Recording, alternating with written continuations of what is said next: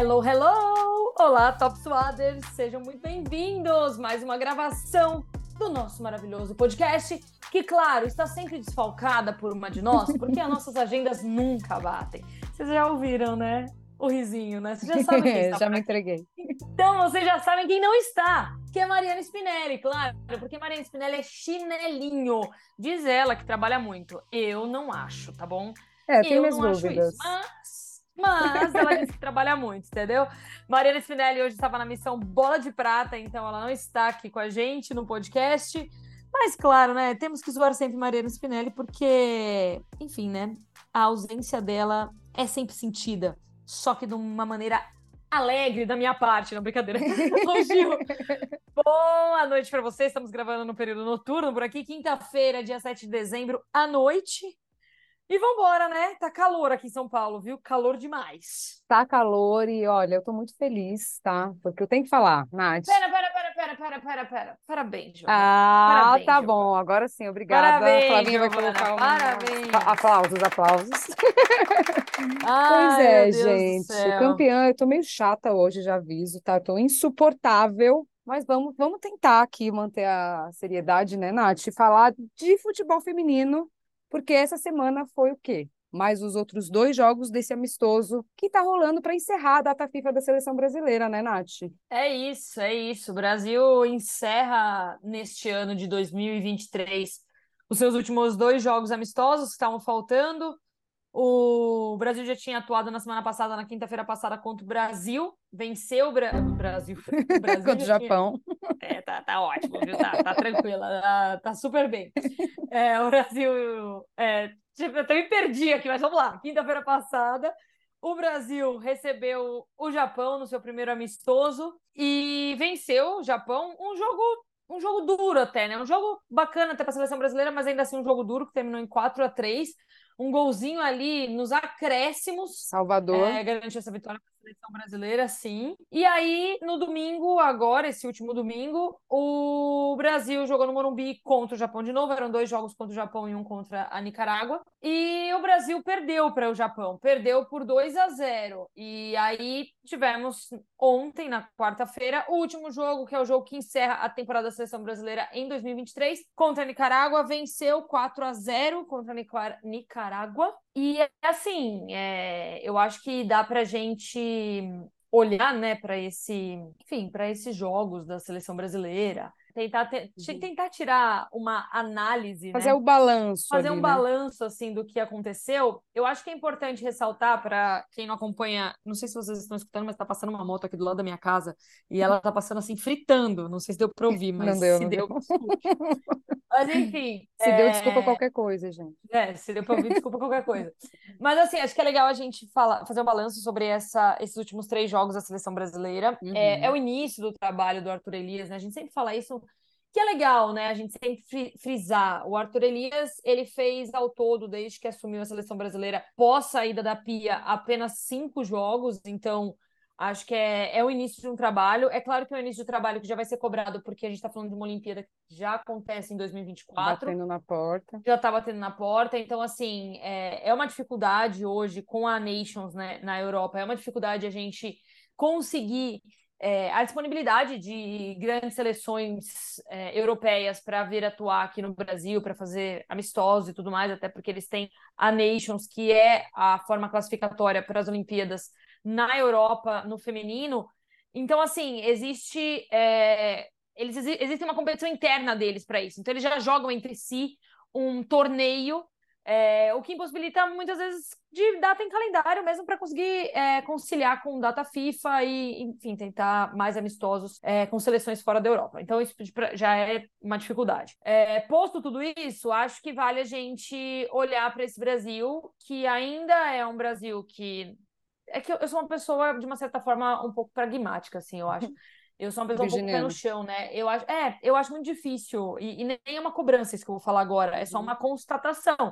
É muito difícil a gente enxergar ainda, a- enxergar de fato uma seleção brasileira que a gente olha e fale, ah, essa é uma seleção brasileira que tem as características do Arthur Elias. Uhum. Ele tá entendendo ainda o que é a seleção brasileira. São cinco jogos, uns cinco jogos Sim, é o começo do ciclo, né? dentro de um clube que você trabalha todos os dias com os mesmos atletas é uma coisa, cinco jogos com atletas que você está entendendo como que é o desempenho Sim. delas, e elas estão entendendo também o que você deseja que elas apliquem dentro de campo, é completamente diferente, o trabalho é uhum. é completamente outro. Então, assim, eu acho que foi uma, uma foi um misto de emoções, né, esses últimos três jogos, porque quando a gente olha para Nicarágua, a Nicarágua hoje, ela, ela é, um, ela é para o Brasil a seleção, é, como que eu, como que eu explico isso? Hoje, hum. dentro do ranking da FIFA, ela é a pior seleção que o Brasil já enfrentou em muitos anos.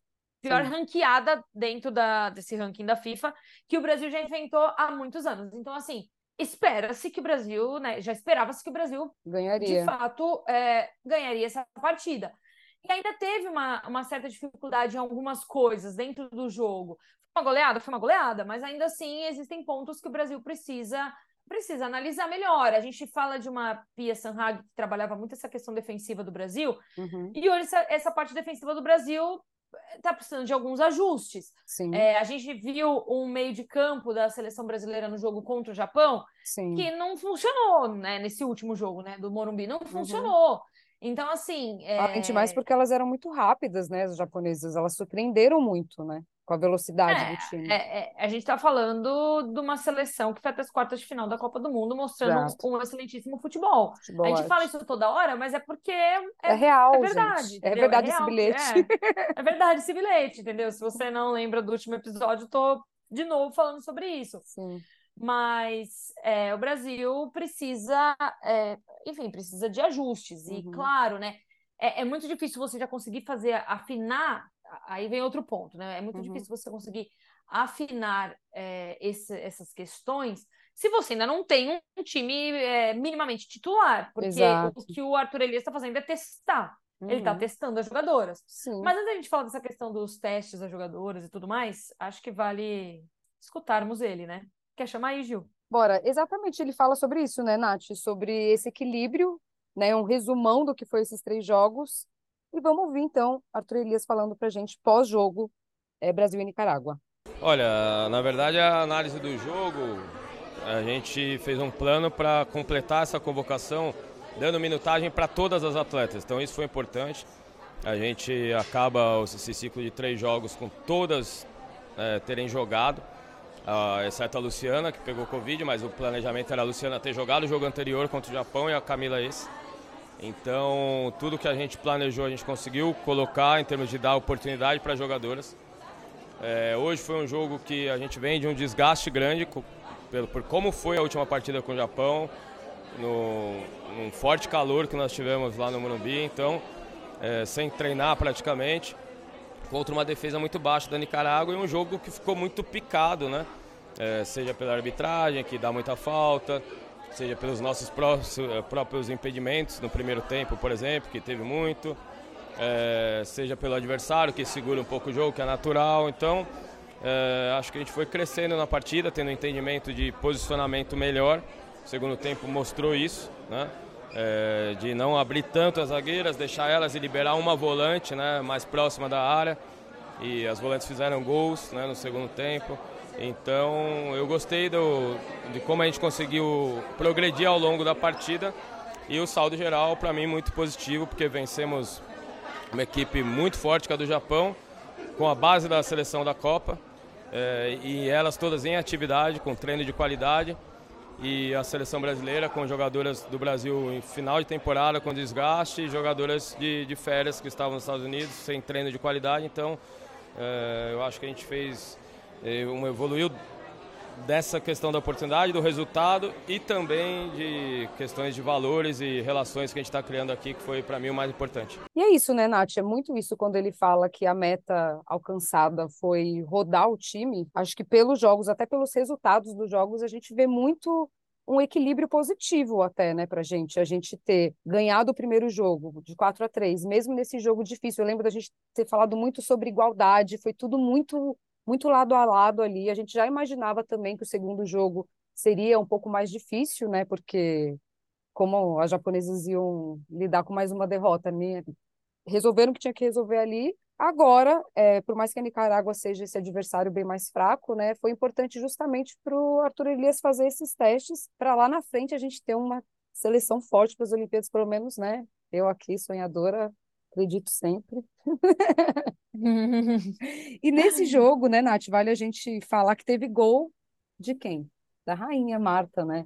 Ela deixou o gol dela já no primeiro, ainda no primeiro tempo, né? E ela falou com a gente, né, para a Mari Pereira no final do jogo. Não, mas antes, só, só lembrando, né? Ela, vai falar, você, você pode até falar o que, que ela conversou com a Mari Pereira, mas vale destacar que esse gol da Marta, a Marta não fazia, é, enfim, um gol com bola rolando desde 2021, isso tanto por seleção quanto por clube. Os últimos Olha. gols que a Marta tinha feito é, foram. É, tinham sido gols de falta, né? Foi um gol de falta uhum. e sete gols de pênalti. Então, assim, é muito bacana poder ver a Marta fazendo gol com bola rolando de novo, né? Então, só esse adendo pro gol da Marta, porque ele Sim. tem esse destaque aí, né? Eu acho que mais do que só o gol é tirar esse. Nossa Senhora, né? Tirar esse negócio aí das costas, Sim. né? Porque desde 2021 é isso. Agrega mais valor ainda, né? Sim. E olha que legal, a Mari Pereira né, na, ali na, na zona mista, conversa com a Marta e fala sobre uma, uma particularidade que rolou ali enquanto ela cobria esse jogo, que tinha um menininho falando, ah, moça, me entrevista, me entrevista, porque eu vou ser a nova camisa 16 da seleção masculina. E 16 por quê? Por conta da Bia Zanerato, e a Marta fala um pouco sobre isso pra gente, vamos ouvir. Ah, cara, é, a gente fica até sem palavras, né? Quando a gente encontra situações assim, é, mostra que realmente não, não existe lado A, lado B, não existe o feminino e o masculino. Hoje a gente consegue é, ter uma admiração por parte de todos e a gente consegue inspirar também os moleques daí a, a sonhar, né, a chegar numa seleção brasileira. Então isso para a gente é muito gratificante, sem dúvida um combustível a mais. A Bia é uma atleta que poxa, já vem há muitos anos aí se destacando, então nada mais justo de, de, de, de, ter esse reconhecimento aqui em Araraquara, né, a cidade dela.